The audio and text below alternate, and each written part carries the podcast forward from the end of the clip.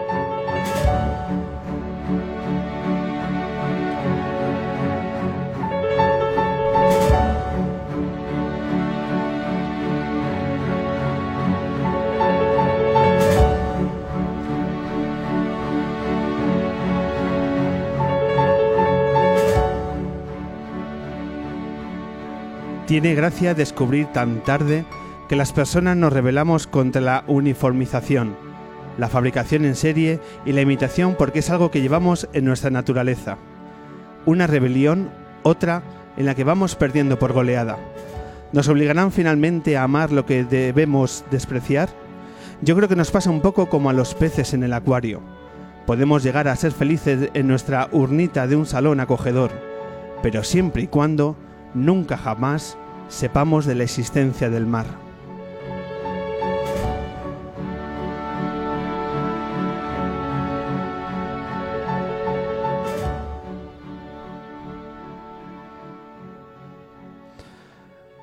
Bienvenidos, bienvenidas a la edición número 302 del hombre que se enamoró de la luna, que emitimos en directo vía streaming y a través de nuestro podcast cuando queráis Aquí desde Casa Corona, desde la playa que habita en el centro de Madrid, en la calle San Mateo. En esta tarde-noche vamos a hacer una velada especial al número 302 en el tramo final de la décima temporada con dos voces femeninas que van a poner lustre a la tarde lunera. Hoy vamos a presentaros el nuevo disco de una de las voces femeninas más importantes de nuestra música. Hoy tenemos el placer de acoger a Maika Makowski aquí en directo. Después, antes tendremos la oportunidad de irnos a Río de Janeiro. Nos vamos a ir a los Juegos Olímpicos a través de la Indy Guerrera, a través de la selección de la, jugadora de la selección española de balonmano y además podemos decir colaboradora de nuestro equipo. Hoy recibimos también la visita de Eli Pinedo. Pero antes, para abrir esta luna, vamos a disfrutar de uno de esos talentos que no deja de presentarnos esa maravillosa ciudad que es Granada. Ellos se llaman Trepat, ellos abren la luna y ellos suenan así.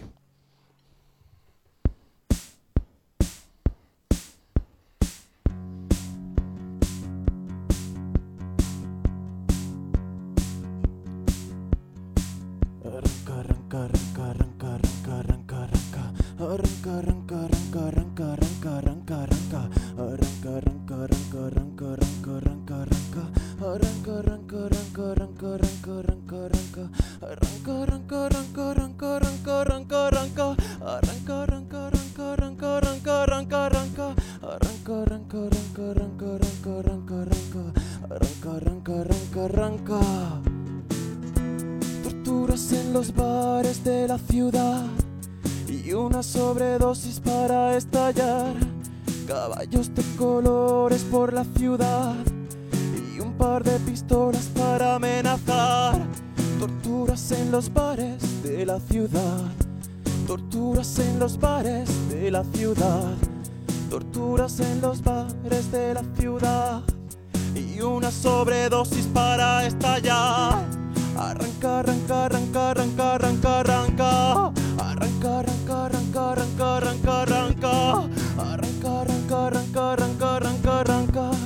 Corran, corran, corran, corran, corran, corran, corran.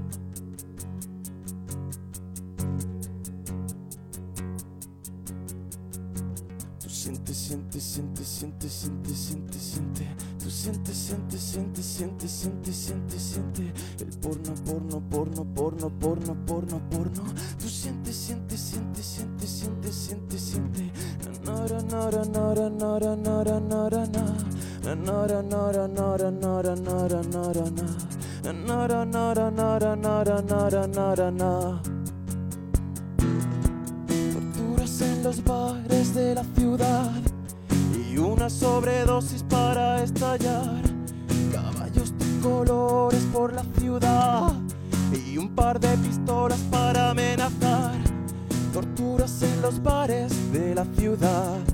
Torturas en los bares de la ciudad. Torturas en los bares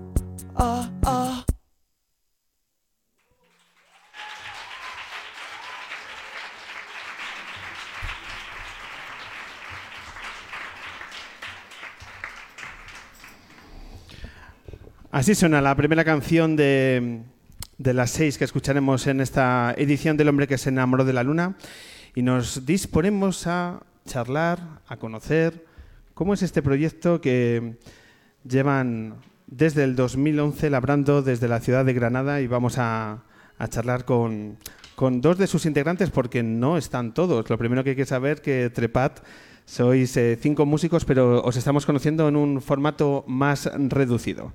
Con nosotros está José Alberto Solana, batería del grupo. Muy buenas tardes. Buenas tardes. Bueno, yo no soy José Alberto. eh. José Alberto es el batería principal. Yo estoy aquí para sustituirle. Soy Alberto Valero. Claro, es que tienen dos Albertos de batería. Esto es complicado, es complicado. Alberto, bienvenido y discul- discul- disculpa el error. No problema. Eh, Juan Lu, cantante de, de Trepat, bienvenido al hombre que se enamoró de la luna. Muy buenas. Dime si alguna vez has visto algún estudio de radio tan interesante como este. Es muy bonito, es precioso. ¿eh? Muchísimas gracias por invitarnos. Estamos muy contentos de estar aquí. Eh, bueno, sobre todo es que el sitio nos ha dejado alucinando. Eh, es- nos- Muy bonito, sí, señor.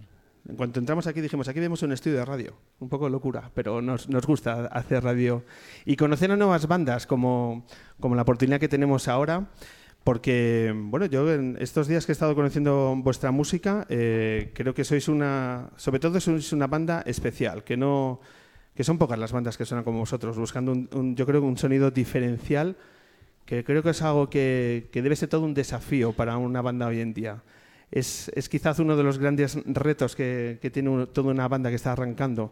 Porque vosotros lleváis cuatro años, lleváis un EP, dos discos, pero bueno, en, en rodaje, imagino todavía. Sí. El estilo de Trepat al final es fiel reflejo de la personalidad de los integrantes. Nunca hemos querido hacer una cosa que no podíamos hacer ni a la que no podíamos alcanzar. Eh, esto es Trepat en, su estado puro. Y nada, o sea, nosotros nos juntamos realmente para pasarlo bien en, en- en esos ratos en los que nos juntábamos y tocábamos. Y la verdad que nunca habíamos pensado en ese inicio que todo esto iba a salir así. En ese inicio, una cosa que os define es que no tenéis experiencia previa en otras bandas. O sea, que todos partíais prácticamente de cero, Claro, es que cuando empezó la cosa éramos muy jovencillos. como sois Teníamos- ahora. O sea, sois unos jovenzuelos todavía. Sí, somos unos jovenzuelos. Pero sí es cierto que no teníais eh, un recorrido anterior, que no teníais otros proyectos que no, habían no, dejado para ni, nada, ni eh. paralelos y por lo tanto todos arrancan en- con un denominador común de apostar como, como este, este proyecto. Yo creo que es algo también positivo, ¿no? Arrancar todos desde el mismo punto de partida. Sí, y bueno, o sea, el hecho de no tener un objetivo claro en su inicio ha hecho que hayan desaparecido algunos integrantes y se hayan tenido que incorporar otros nuevos. Porque claro, esto es un poco complicado. eh, tener un proyecto así y arrancarlo es complicado porque hay que eh, cohesionarlo con trabajos y, en fin, un poco difícil. eh, encajar todas las piezas. Ahora mismo, eh, eh, ¿en qué consta la banda de, de Trepat, ¿de qué consta? ¿Qué, qué instrumentos? ¿Cuál es el sonido? ¿Sois cinco músicos? ¿Cómo desarrolláis, por ejemplo, los directos de, de vuestra banda? Eh, sí, bueno, nuestro set eh, principal es, eh, vamos con una batería, con unos, eh, unas teclas y eh, bajo, guitarra y Juan Luis, que, que es la voz principal. Os habéis dejado a las chicas, Sí. ¿no? Sí, veníamos de Bilbao. Ayer estuvimos tocando en el Café Anchoquia de Bilbao. Y. ¿Ayer? El viernes. de ayer, sí. Se me cruzan los días ya. Y. Bueno, claro, esto bueno, ha sido un poco así rápido, ¿no? Y bueno, había curros de por medio, y bueno, no ha sido posible. Otra chica se iba al sonar, en fin, que, que estaba la cosa complicada. Para hablar de, de las referencias y el estilo, eh, yo creo que vamos a cogernos a lo que ha sido, imagino, toda una sorpresa y una, una maravilla, ¿no? Recibir un mensaje de un gran músico que os ha hecho una referencia, yo creo que muy positiva, y vamos a hablar de lo que habla Enrique Bunbury a la hora de, de alabar vuestro, vuestro proyecto. Bunbury dice que la oscuridad y algo de delirio y decadencia está entre Pat. Creo que su actual formación son tres chicos y dos chicas. No sonará lo mismo que los dos o tres corrientes principales que sigue la mayoría de sus compatriotas contemporáneos, y eso les hace más que interesantes. ¿Cómo habéis conseguido que Bunbury hable de vosotros y hable bien? nos quedamos alucinando, nos enteramos en la, en la furgoneta yendo a Bilbao y uf, fue una sorpresa increíble. O sea, realmente nosotros no sabíamos nada de esto. ¿Os Nada, habéis nada. enterado también por redes sociales? Sí, sí, sí. sí. Fue... Eh, Bumburi te ha mencionado en una publicación nosotros. Qué raro, ¿no? Esto sí, fue, ¿Dónde fue una la- sorpresa. ¿Dónde está la cámara muy oculta, grata, ¿no? Y demás. Muy grata.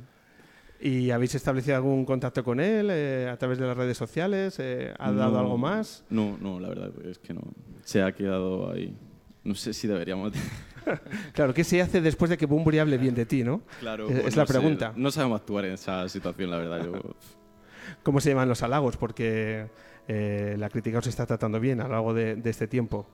Pues muy bien, la verdad. o sea, los halagos siempre ayudan a seguir trabajando y te, te hacen ver que, que lo que estás haciendo pues eh, es lo, lo idóneo. Eh, por supuesto, siempre bien recibido. Acierta Enrique cuando dice oscuridad y algo de delirio y decadencia a la hora de definir vuestras canciones. Acierta, sí, acierta mucho, por supuesto. O sea, las letras, la música. Está en el límite de lo correcto, incorrecto, de lo que no se debe hacer y lo que moralmente se debe hacer, de, la, de lo macarra y lo elegante. Y bueno, pues eso, sí, es la oscuridad y con un toquetazo de luz, porque bueno, aunque vivamos en un mundo que muchas veces puede ser muy oscuro, ¿no? Al final tenemos que llegar al, a lo bueno, al- a lo que nos puede hacer bien. Y ese es el título del disco, ¿no? Del amor está en la tierra. Es decir, aquí, aunque se pase mal en muchos momentos, es donde está el amor, ¿no? Que es lo que al final nos hace humanos. Os he leído que habéis eh, desarrollado una especie de mecanismo de supervivencia a la hora de elaborar este segundo disco que es quizá más luminoso que el primero. Sí, además, cada vez nos apetece hacer cosas un poco más luminosas. La verdad. Pero, por supuesto, nosotros en nuestra parte oscura, ¿no? O sea, nunca vamos a dejar nuestra personalidad y nuestra forma de hacer las cosas, pero sí que ahora poco a poco nos apetece meter un poquito más de alegría y luz a la, a la composición. ¿Sigue siendo eh, el, el oboe una parte importante en la instrumentación de vuestro... No, ya se eliminó, se Se eliminó el eliminó. oboe porque además había muchísimos problemas en la... Básicamente por el directo, había muchísimos problemas para sonorizarlo. De todas formas, los caminos que estábamos tomando no había mucho hueco para el oboe. Estamos to- tomando otros caminos más sintéticos y... Ha pasado eh, este año, editasteis el, el disco a finales del 2015.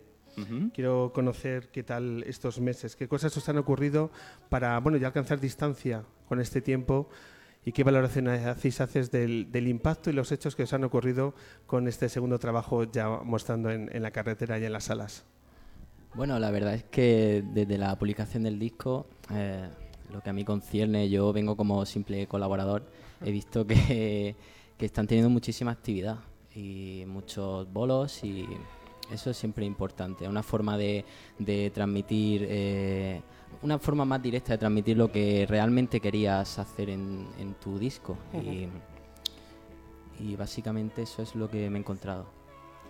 Sí estamos notando poco a poco cómo va creciendo el público, ¿no? O sea, en cada concierto cómo poco a poco se incrementa el número de público y, y es ahí donde notamos que crecemos, que, se- que estamos creciendo, ¿no? en, la, en la referencia del público.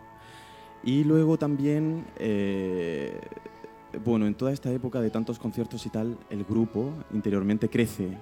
Nos sentimos cada vez más seguros en el escenario, tenemos más experiencia cada vez y eso hace que un grupo crezca. Y ahora mismo estamos en esa situación creciendo, ¿no? Y nos sentimos como estamos creciendo. Vamos a hablar eh, unos minutos de Granada. Vamos a hablar de, una sala que yo creo que también ha sido especial en vuestra trayectoria, porque en esa sala presentabais eh, hace unos meses vuestro, vuestro último trabajo y que hace justamente una semana ardía bajo un incendio bastante, bastante potente. Hablamos de planta baja. Eh, ¿Qué supone para una ciudad como Granada que haya ardido esta sala? Una sala que también, como decíamos, es importante para, para vosotros. Pues una pena, eh, básicamente, porque, como bien decías, Planta Baja es un sitio, es un enclave en, en la ciudad granadina, es el, el sitio donde básicamente todas las bandas se dan a conocer, todas las bandas de la ciudad comienzan y es un buen, es un buen punto de inicio en cualquier carrera musical. Entonces, eh, lamentable lo que ha pasado, es una pena. Sí, planta baja para, hablando de Trepat, creo que pasa igual en todas las bandas. Ha sido un punto de referencia, una forma de querer conseguir un objetivo. O sea, claro, cuando empezamos nosotros decíamos queremos tocar en planta baja. ¿no? Y era claro, un objetivo. Entonces, que haya esa referencia en Granada, en una ciudad, pues hace que se cree un nido, pues en este caso de bandas, y que florezcan. Hablamos de un, de un sitio con un valor eh, en el día a día muy importante para, para los músicos. Os he leído que tampoco sobran los sitios. Una ciudad como Granada, que siempre es tan efervescente a nivel cultural para que las bandas toquen. ¿Es así? ¿Es complicado también eh, encontrar salas de conciertos y fechas en una ciudad como Granada? Es complicado. No sé, no sé contestarte a esta pregunta. Hay muchas salas en Granada para tocar. Y. Sí, es complicado encontrar eh, fechas en Granada para tocar. No, pero eso pregunto. Pues la verdad que no lo sé. Me quedo un poco a cuadro. No sé, la verdad que hay muchas salas donde tocar en Granada. Incluso más pequeñitas que planta y más grandes, ¿no? Que planta. O sea, no solo esta planta. Ok. El... Estos días estaba pensando que, fíjate, nosotros donde montamos eh, programas de radio, un sitio fantástico. No se lo he contado a los miembros de, de mi equipo, pero jo, si hiciéramos un- una edición del programa en Granada, yo creo que sería un buen plan. Si cerráis los ojos y nos recomendáis algún rincón en Granada para montar algo como estamos montando ahora, ¿dónde, dónde nos aconsejaríais? Eh,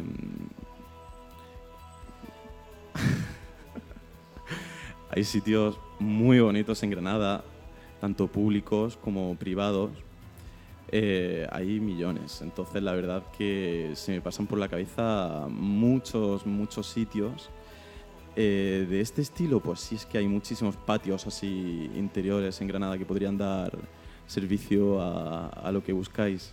Y públicos también, como Público el también, Corral eso del es. Carbón o algo así. El Corral del Carbón yo creo que podría ser un sitio ¿Sí? espectacular, sí. Jorge, apúntalo. ¿vale? Y no creo que fuese difícil seguramente conseguirlo. Bueno, bueno, que la liamos. Eh, yo creo que la segunda quincena de julio podemos hacer algo. Bueno, lo dejamos ahí. Eh, última pregunta. Hace unos meses hablábamos con una banda que yo creo que también estaba en un momento eh, bastante parecido al vuestro. Hablamos con Velop, una banda de Vigo. Y ellos, de cara a apostar por su proyecto, dijeron: Tenemos que salir de Vigo, se nos queda pequeño. Y, y han decidido apostar por venirse literalmente a vivir a Madrid. Me pregunto, una banda como vosotros, en vuestro momento, de Granada, ¿también tomaríais esa decisión o Granada os permite crecer y, poder apostar eh, por vuestras canciones y vuestro proyecto?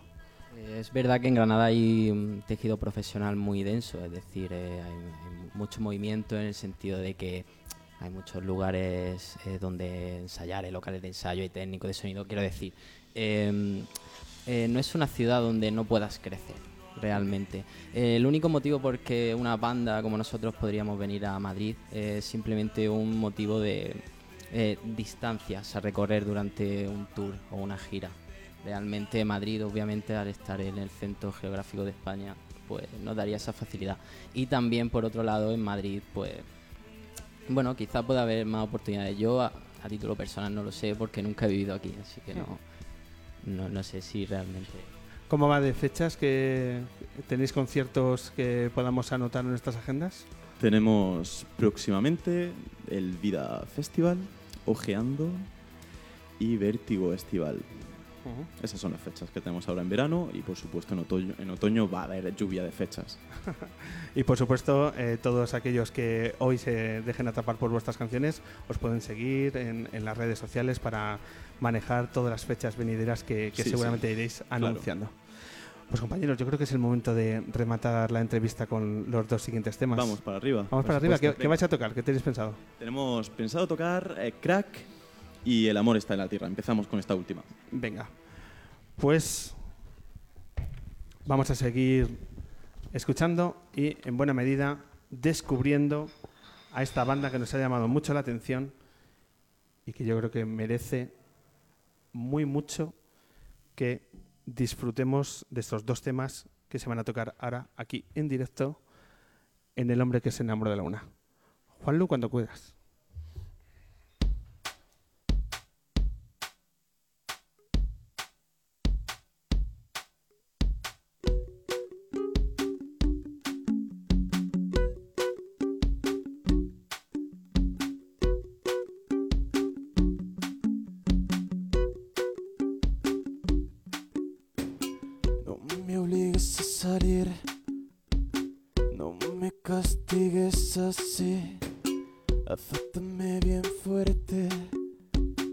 Esto no volverá a ocurrir. Me gustan tus pistolas que marquen fuerte para no dormir. Me gustan tus collares, nena, que sean bien gruesos para no sentir. No me obligues a salir de aquí. No me obligues a salir de aquí. Salir de aquí, a salir de aquí, a salir de aquí, salir de aquí, a salir de aquí, a salir de aquí, a salir de aquí. Pastillas en esta extraña situación de emoción.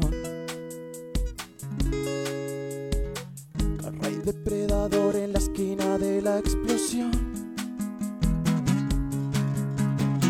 Subir este lugar industrial. La perspectiva perfecta para comprobar que el amor está en la tierra.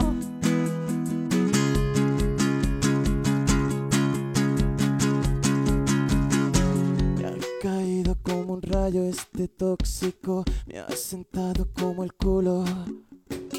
Has utilizado tu frialdad para reírte y destrozarme. Has utilizado tu frialdad para reírte y desbocarme. No me llames macarra, no me llames engendro de Dios.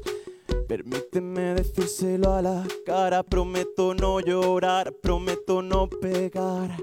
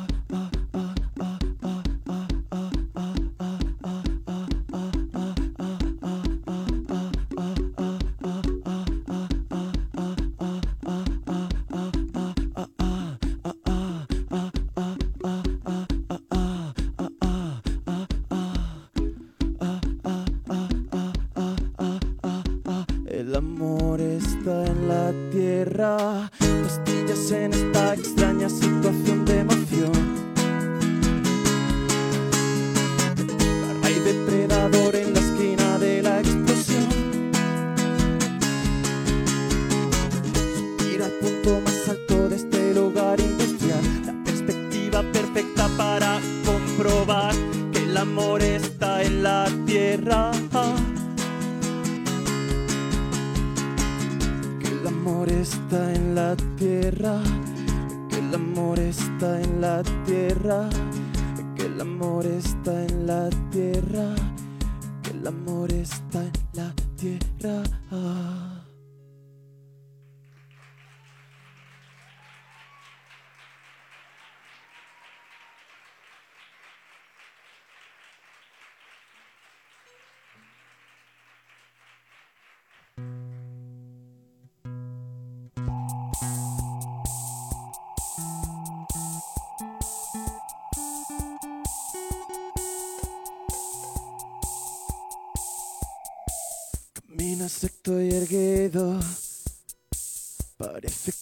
Perdido, parece que estás maldito, sin mí, directo al objetivo.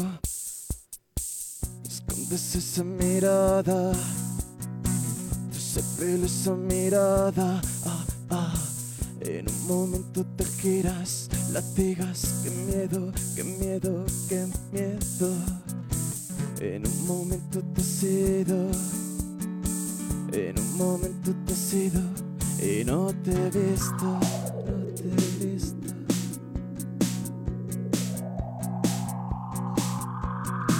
Somos soldados negros, grandes soldados negros.